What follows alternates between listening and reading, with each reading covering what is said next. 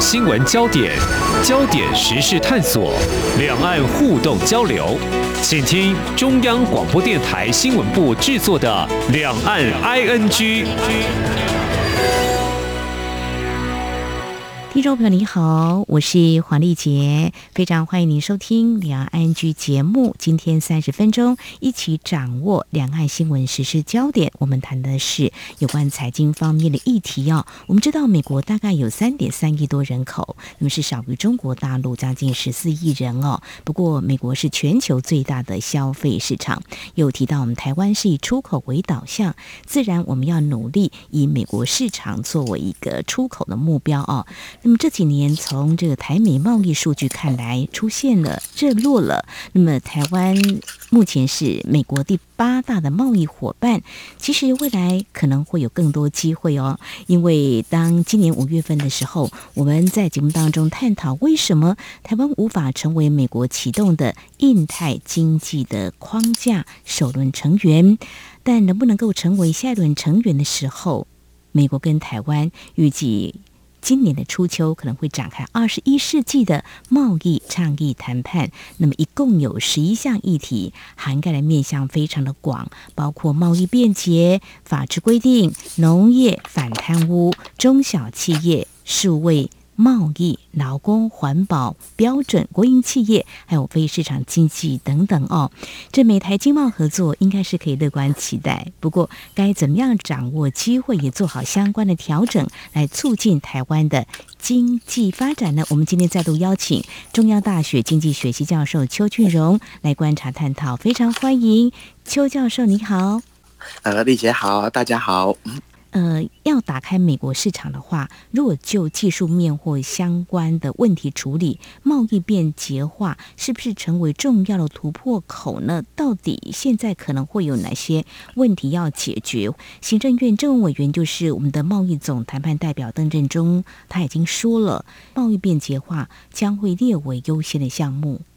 好，呃，当然，所有的谈判哈都是由浅入深嘛，哈，嗯，那比较难谈的问题就放到后面一点，比较容易展开的我们就先来。那当然，贸易便捷化放成第一个呃优先的议题啊，大概有两个层面的意义哈。那第一个就是他刚刚提的哈。呃，它其实因为所谓贸易便捷化，它涵盖的这个呃，第一个产业面很广哈，第二个它基本上是一个各个产业共通性的问题，所以如果一旦两国的贸易便捷化可以开始的话，那无论是在呃产品的通关报关，呃很多的这个检验的项目，好，都可以事先呃在譬如说用最便捷的方式，在台湾检验以后。呃，通关报关以后，就可以直接落地美国市场了。好，那这个对我们很多的产业哦，打开美国市场，当然就具有非常非常重要的意涵。好，那第二点就是说，因为对于台湾来讲哦，现在呃，在呃现实上，大家遇到可能最迫切的困难，就是譬如说，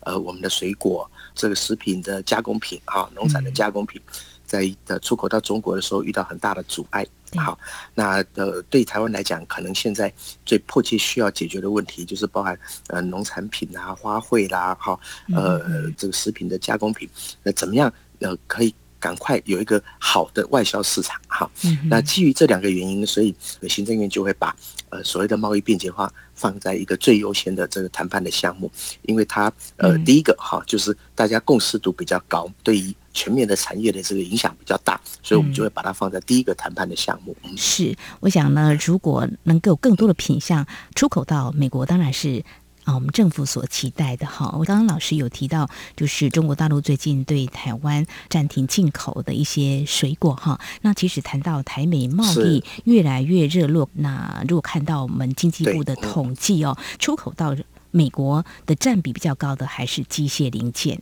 就没有这个农产品。农产品我看了一下相关的数据，像芭乐啦、芒果啦、杨桃、龙眼、荔枝这五种，目前是出口到美国的。其实台湾的水果非常的好，品质很优嘛，我们自己都很有信心啊。所以美国有可能买更多，我们可能要加一把劲，好好推销我们的水果。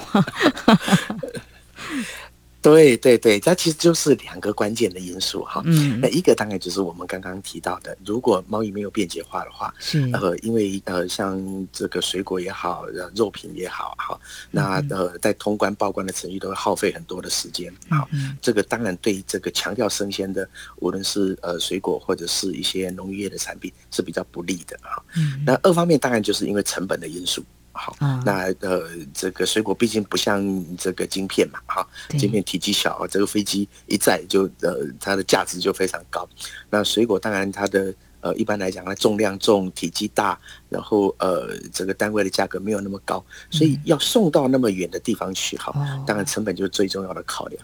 那只要有了这个贸易便捷化，加上啊，现在越来越先进的这个我们所谓的呃冷链物流、冷链运输的技术慢慢成熟之后，哈，我想美国市场就像丽姐讲的哈，将来应该是一个非常值得开拓的市场。嗯嗯嗯，好，现在也有一些青农或这个知识的农民都已经加入了，这个我们也可以努力一下。另外就是邓振中代表他其实有谈到中小企业议题，也成为政府列为优先谈判的项目。其实我们知道，台湾的企业大概九成五以上吧，都是中小企业，所以在这些企业身上可以影响或必须调整，到底有哪些？我们可能要帮中小企业推一把吧。因为呃，特别是这几年来哦，全世界都非常看重中小企业啊，嗯嗯嗯，那甚至都觉得中小企业是一个驱动经济成长非常重要的一个呃产业哈。在这个情况之下，其实不只是我们觉得中小企业重要啊，美国无论对它的中小企业或是其他的中小企业。事实上也都非常非常的重视。那我们跟美国谈这个中小企业啊，其实会放在比较优先的顺序哦。其实还有另外一个原因哈，就是其实我们的中小企业啊，特别是我们的服务业占的比重其实蛮大的。但是我们的服务业的出口哈，向来呃不如我们这个货品的出口。好，所以其实这次把中小企业放在优先哦，一方面也是希望能够协助中小企业在服务业出口方面可以做呃有一点贡献。啊。那其实这个呃除了立即的好处之外哦，其实还有一个很重要的基础，就是呃早在几年前哦，包含美国、包含我们，好就已经在 WTO 开始倡议所谓的呃这个服务业贸易协定，就所谓的 TISA。好，那事实上，在这个过程里面呢，经过大概二十回合的谈判之后，大概呃，我们跟美国在，包含还有其他国家，包含在服务业贸易上面，其实已经取得一个非常高的共识和进展了。好，那只不过后来在二零一六年这个川普当选之后啊，因为美国他对。呃，这个 WTO 的运作哈有疑虑，所以就暂停了所有我们之前包含在 TISA 所谈成的这个所有的这个进展，其实是非常非常可惜的。但是无论如何，就是那时候我们跟美国谈判的这些基础成果都在哈，所以呃一方面也是希望啊能够借着协助中小企业，特别是在服务业出口这一个方面啊，因为跟美国已经有相当高的这个共识和谈判的内容，所以也会是一个比较容易着手的部分哈。这个也是。呃，我们把中小企业要列在比较优先的这个谈判项目的原因之一。嗯嗯，想继续请教教授，中小企业之所以会越来越受到重视，为什么呢？不是大型企业，其实它比较具有竞争力嘛？因为当然，如果你要去谈，比如说新技术、新产品的开发、发明，当然大概这是大企业能够做得到的事情。哈，但是中小企业哦。无论它在提供产品的多样化，无论它在呃生产的这个弹性、好成本的掌控，甚至是提供非常大量的就业这一个方面哦，其实对每一个国家的经济体都有非常非常大的贡献。好，反而是这些大的企业哦，虽然它在呃创新研发上面会有很好的成果，嗯，但是就像我们看到的哈，最近这段时间以来哦，大家对于这些特别是科技巨头垄断市场的现象啊，大家都有很多的疑虑。好，所以反正中小企业在相对之下就显得可爱很多了啊！它提供了很多的就业 很灵活的生产。那也因为这个大量的制造，好，所以其实某种程度也平稳了全世界的货品供应和物价。好，所以呃，中小企业在整个经济体系里面哦，无论是台湾或者是全世界，其实都扮演一个很重要的角色。好，嗯，当然中小企业在每一个国家，呃，它长的样子不太一样啊。譬如说，我们虽然叫中小企业哦，在台湾其实还有很多的我们叫做其实是小微企业哈，人数其实不太多。其实这很容易理解。呃，台湾现在啊，大概有八百多万人在中小企业就业。嗯，好，但是我们中小企业啊，现在家数已经高达一百六十万家了。嗯嗯，所以你一除，你大概就清楚哈。呃，平均来讲啊，我们每一个中小企业的人数都非常非常的少。嗯，好，那当然，呃，就这个呃规模来看哦，台湾的中小企业某种程度我们也必须承认，在很多地方的竞争力其实是比较不足够的。嗯，好，所以我们就说，呃，对政府来讲，一时也希望能够呃帮助这个中小企业能够呃升级，能够成长。哈，那这个当然就是会有很多进一步的讨论哈。比如说，呃，这个规模太小，的确。呃，面对将来很多的包含绿色转型啦、啊，嗯，包含呃数位转型啦、啊，其实都会有非常吃重的压力。好，那所以呃，当然一方面我们也希望中小企业哦，是不是能够规模可以慢慢的逐渐扩大，去因应未来的挑战。哈，那二方面在这个过程里面呢，呃，还是需要很多的协助。好，那中小企业发展好，不只对台湾好，好，事实上对美国也有很大的好处。所以这也就是为什么，其实不只是我们注重我们的中小企业，美国事实上也很希望协助台湾的中小企业可以顺利的发展。嗯，好，我们要好好盘点我们的中小企业，我们的优势在哪里？是是是，需要强化的是什么哦？所以这列为就是在这次台美谈判的时候，我们政府是希望能够跟美国啊、呃，能够谈论到有关中小企业，希望它能够发挥这个蚂蚁雄兵了哈。那但是就是说，是不是可以嗯再变大，就是人数在扩充？呃，这对台湾的。产业结构来说，也是一个很大的转变。假设呃，能够有这样的改变的话。会健比较健康一些，就说太小，好像有时候遇到一些大环境的变化，可能比较不容易挺得住吧。的确如此。对，好，在今天的节目前半阶段呢，我们是针对有关台美二十一世纪的贸易的这个倡议谈判呢，已经谈妥了有十一个议题，涵盖面向非常的广。非常谢谢中央大学经济学系教授邱俊荣解析为什么我们会把贸易便捷化，还有中。中小企业先列入我们首要谈判的优先项目。那么在稍后节目后半阶段，我们也会接续相关的焦点。那美国期待又是什么？还有，呃，我们感觉台美的经贸合作是更为的紧密。那未来这项的倡议谈判如果顺利有获得进展的话，是不是助于台湾成为？IPEF 下一轮的成员，或者是加入 CPTPP，也就是跨太平洋伙伴全面进步协定。我们节目稍回来。今天的新闻就是明天的历史，探索两岸间的焦点时事，尽在《两岸 ING》节目。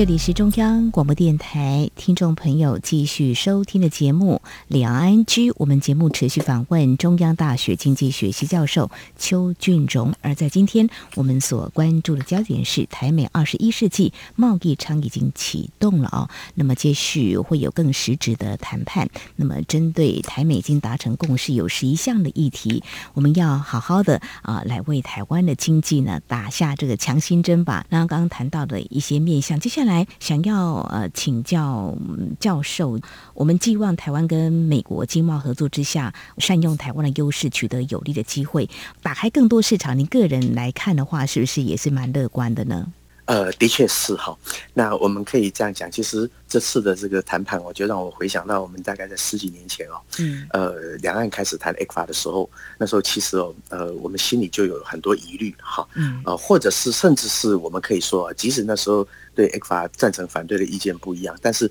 其实都有一个最终的想望，就是说台湾最终还是我们的经济要连接更先进的经济体。好，那 ECFA 是不是一个敲门砖？这个呃，有讨论的空间。那最终的目标其实是一致的。好，那为什么呢？其实说穿了很简单，就是说一个经济体哦，如果可以呃跟呃比我们先进的这个经济体深度连接的话，好，那无论对我们整个国家的呃出口，那因为要出口到呃跟我们有呃贸易合作的国家嘛，那我们的整个生产结构，我们的资源配置就会朝向。我们的出口国所需要的那个样貌啊，所以美国是一个呃高价的国家是一个重要的市场，是一个讲究呃品质的国家。所以，如果我们跟美国有贸易倡议的话，有贸易协定的话，当然我们就会努力的把我们的这个资源聚焦在生产高品质的、高价值的产品上面哈。嗯，那这个就非常有助于台湾整个产业结构和经济结构的升级啊。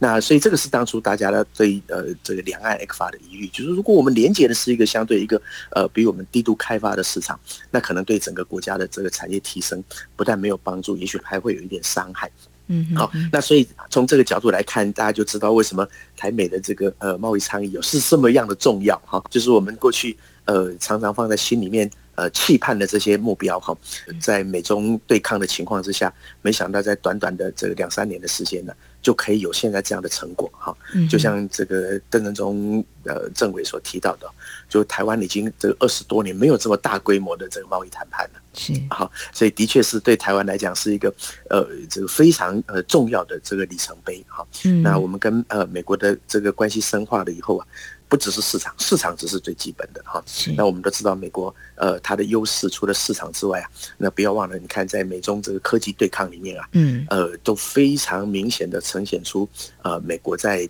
呃先进尖端知识的这个优势，嗯，好，还有人才的丰沛啊等等，那这些都还不是市场可以呃拿来衡量的，就是说，美国有非常重要的各种无形的价值，那这个对台湾。呃，未来的这个产业这个结构的转型是非常非常重要的事情，所以呃，这个我们还不是从人口来比，不是从市场的规模来比，那我们从各式各样的呃研发创新呃这个技术能量来看呢，我们跟美国的这个关系的深化，对台湾来讲都当然是一件非常重要的事情。那我也很开心看到呃，现在台美有这样一个呃非常实质的进展。是，呃，教授之前也曾经在公部门服务过，我想对这个真的是啊、呃、非常有感触哦。要打开啊这样的市场啊，包括我们呃出口到美国，还有呃美国是不是未来会投资台湾，也是我们努力的方向，是不是？应该也是吗？对，当然当然啊、哦，当然是这样子。对，嗯嗯嗯，好。那在这样的一个情况之下，我想呃，让听众朋友也能够进一步的了解，因为刚才其实呃，教授你已经触及到，就是台美之间的贸易的一些谈判的平台，过去已经很多了，包括这个台美的贸易及投资架构。还有就是 TIFA 哈，那未来大家期望这台美自由贸易协定这 FTA，这个更是努力多年哈。那当然，今天一刚开始我们谈到就是说，呃，这个印太的经济架构哦，我们也是希望还是有这个机会，所以感觉我们好像是有更多的。这个可能性哦，那老师你怎么样来看？的确，如果在今年年底的话，邓振中啊政委他所提到的，应该可能会达到预期的目标。那这样子来推下去的话，以你们在呃经济方面整个国际局势来看，跟台湾所拥有的这个经济实力来看的话，嗯，是不是不管是呃？CPTPP 我刚刚已经有带到了，我这个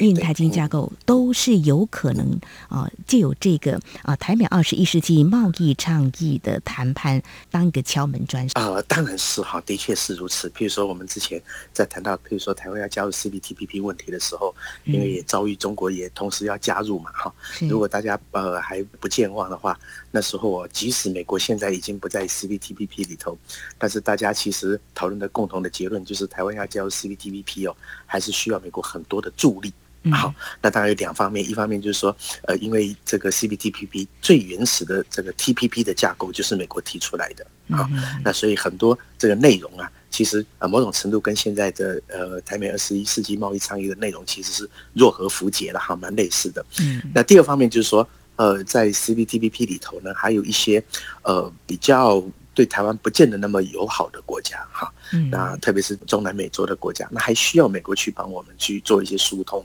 所以这个部分大家都知道，就是尽管美国不在 CPTPP 里头，但是呃，我们无论要这个加入 CPTPP，或者是由美国自己主导的这个 IPEF 印太经济架构，哈，当然都少不了美国的帮忙，哈，是非常重要的因素。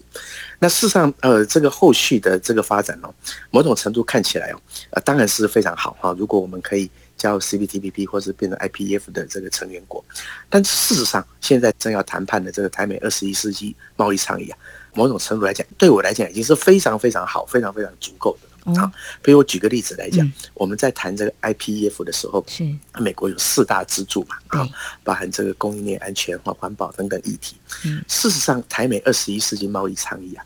它的内容远比 IPF 的里面的四大支柱的内容还要来得多，哦，还要来得深入，嗯，好，那所以某种程度就是，呃，美国在这个过程里面呢，事实上也知道，他当然希望哦，以台湾在全球供应链这么关键的位置，怎么能够不放到印太经济架构里头去呢？嗯，更何况台湾的地理位置就在印太区域里头，好，是完全没有呃任何经济上的理由不把台湾放进去的。好，那当然大家也非常清楚啊。台湾之所以没有放进去，是因为某些呃，为了要尽快延揽东南亚国家加入的这个原因哈，所以只好先让台湾呃没有加入。但是在几乎在同一个时间，美国就跟台湾提出了台美二十一世纪贸易倡议哈，所以在台湾哈其实不觉得有任何的。呃，被剥夺，哈，甚至会觉得是一个非常好的状况。但是，其实我们也必须要深刻的了解一件事情，哈，就是说，大家知道这个东南亚国家啊，在跟美国谈这个印太经济架构的时候，尽管面对那个四大支柱，那四大支柱其实说穿的都是非常艰苦的目标，好，那这个东南亚国家它其实是呃有弹性，它可以选择呃跟美国谈其中一个支柱、两个支柱或者四个都谈，嗯，好，但是台湾呢？呃，在呃跟美国这么高度友好的关系之下，我们没得选择了。好，就是最深度的这个经贸谈判，所以我们常常开玩笑，就是人家可能只能得铜牌或者银牌，或者美国是直接把金牌交在台湾脖子上的哈。所以，所以一方面是荣耀哈，那当然一方面也是责任哈。那这个过程其实都非常辛苦。那我们当我们看到，你看这个邓政委看整个国家整个政府哦，已经组了十几个谈判团队哦。我自己最近在各个政府单位开会哦，都感受到了压力了。那这的确是一个，呃，必须要谈得非常非常细致哈，对台湾要确保有利的，呃，这个倡议谈判，所以大家都非常严阵以待来看待这件事情。好，政府团队还有专家学者都非常辛苦哦，那么带领台湾经济再翻一番哈，能够有一个比较好的成长哈。呃，刚提到这 IPEF 的四大关键支柱，就廉洁经济、韧性经济、洁净经济跟公平经济哦。那我们知道印太经济的框框架，目前大概有十三个国家成为首轮的创始成员，台湾就在印太地区，不应该是被排除，但是现在这个。台美二十一世纪的贸易倡议启动，也算是给台湾更多机会。我想也请教教授哦，这次我们感觉，包括你自己刚刚就透露，就说台美的谈判似乎是比以往顺利蛮多的哦。那邓振中代表他之前接受媒体专访，他也坦言，就说我们过去跟美国进行经贸谈判，多半是美方要求我方开放哪些项目，这次是。对等的谈判哈，美方感觉诚意十足哈。您个人呢？嗯，刚刚已经谈到说啊，真的是想望很久。那美国的态度之所以会有一些转变，您怎么样来看呢？嗯，好，其实这整个转变的过程哦，其实最重要还是中国因素哈。嗯，要举个例子来讲哈，美国呃早些年在启动。的 TPP 的时候，在拉帮结伙要谈 TPP 的时候啊，那是在奥巴马的时代哈。虽然奥巴马总统没有明言，但是其实我们都看得出来哈，在这个 TPP 的内容里面，譬如说包含设定了很多的专章，包含国有企业啦，哈，那个环保标准啊，或者是智慧财产权保护啦，其实都是呃为了要围堵中国。只不过那时候啊，因为美中在呃这个政治上的关系哦，对美国来讲。呃，相对重要，必须要维持哈，所以在这样的呃前提之下，所以对台湾来讲，台湾的角色就变得非常的隐晦哈。那反正中国的角色是非常非常的重要的哈。但是呃，到了现在啊，呃，美整个这个国际的局势是美国主导的，呃，联合欧洲国家、联合印太的国家要呃组成这个抗中联盟。那当然，这个整个美国的战略一转变哦，那台湾的角色马上就凸显出来。好，那无论是我们在经济上的实力，在供应链上面的，呃，这个越来越关键的这个角色，好，这个当然也是一个因素，就是晶片在十年前没有那么厉害啦。那台湾现在台湾的晶片非常厉害，所以我们一方面是我们自己的这个经贸实力逐渐的提升，提升到包含美国在内，都不容忽视台湾存在，嗯，好，或者是台湾是一个非常重要的经济体这个事实。那再加上我们刚刚提到的，就是说外在环境啊正在转变，好，那呃，在一个抗中的这个联盟之下，台湾的角色又非常凸显，嗯，那所以对美国来讲，呃，过去呃，我们可以坦白的这样讲，台湾不算是美国呃非常坚实的伙伴，嗯，好，那呃从美国的利益来讲，但现在哦，呃，我们即使不用这个。呃，善意或者是道德的角度来看，美国现在把台湾拉进来，呃，入伙啊，的确对从美国的整个利益来讲啊，的确是一个跟以前不一样的算计了。所以呃，台湾要跟台湾的呃整个经贸的合作深化，对美国来讲现在是非常非常有利，而且非常非常必要的事情哈。所以这个也是整个这个局面的转变。那因此我们就看到美国在这件事情啊，态度非常积极。其实，在这个过程呢，我也呃这样觉得。其实我们在跟美国谈的时候，从台湾的角度啊，嗯哼，呃，我们的经济看经济问题向来都很务实，好，所以我们都想到的就是，呃，我们可以在这个过程里面得到多少经济利益啦，好，包含出口啦，包含投资啦等等。好，但是美国啊，其实有趣，他在这一次呢，呃，的谈这个东西呢，他非常强调一件事情，就叫做。基于共享价值的的呃贸易优先事项，嗯，所以共享价值就有趣了哈。对，共享价值哦，其实有分两个层面来讲，一个呢，当然就是大家可以了解的，就是包含呃民主啊、人权、自由这些普世价值。好，那我们是站在同一个阵营，这个当然没有问题。那更重要的，其实哦，美国在这次的倡议里头还特别强调一件事情，嗯，就是要带动所谓的包容性的成长，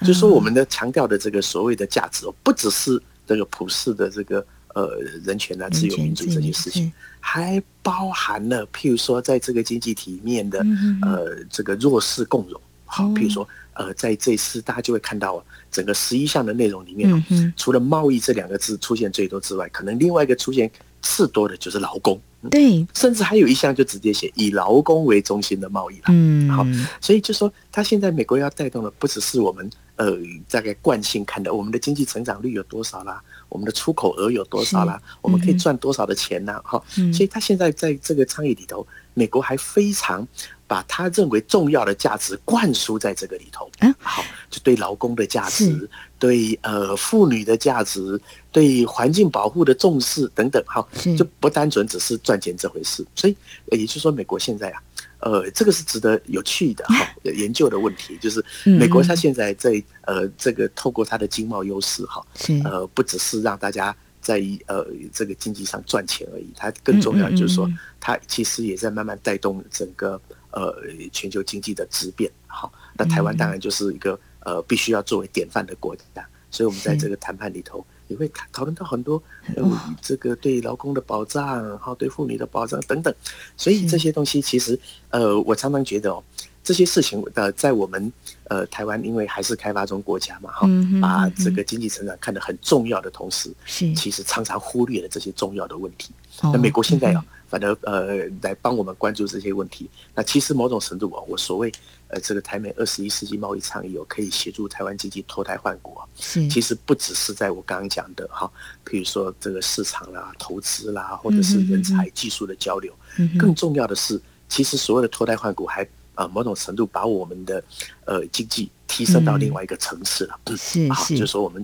呃，用通俗一点的话，就变得比较有气质的国家了，啊，比较包容性的，比较强调分配的这个国家。所以，我这个东西就是说，呃，很多的这个目标，其实我们如果靠自己内部的力量哦，其实很不容易，很不容易，对。对，外力的刺激可能还会更快一点。对，没有错，没有错，没有错。所以这个外在的驱动力哦，其实常常是台湾往前走、找进步的很重要的根源。是我们有这个劳基法，不过也许还没有办法满足就是劳工的一些期待哈。那这次美国的思维，也也许呢会让我们在国内啊有一些激荡，我想也是一个好事。至于环保，我们也不能够拒绝。这是一个全球大家都要重视的，还有提到妇女的这个权益。其实，身为女性的我也很好奇，未来在这个劳动市场上，到底妇女的权益会是如何？我想，十一项的议题谈判，大家可以期待台湾的经济有一个非常啊不同面向。往好的方向来发展，出了投资，还有这个出口。好，我想在今天呢，我们是针对台美正式启动了二十一世纪的贸易倡议谈判，它所牵动的一些影响，我觉得在实质内涵上是值得大家关心的啊。对美台未来经贸应该会有更多合作机会。非常感谢中央大学经济学系教授邱俊荣的观察、探讨、解析，非常谢谢邱教授，谢谢您，谢谢，谢谢大家。好，以上就是今天两岸剧节目，非常感谢听众朋友您的收听，黄丽杰祝福您，我们下次同时间空中再会。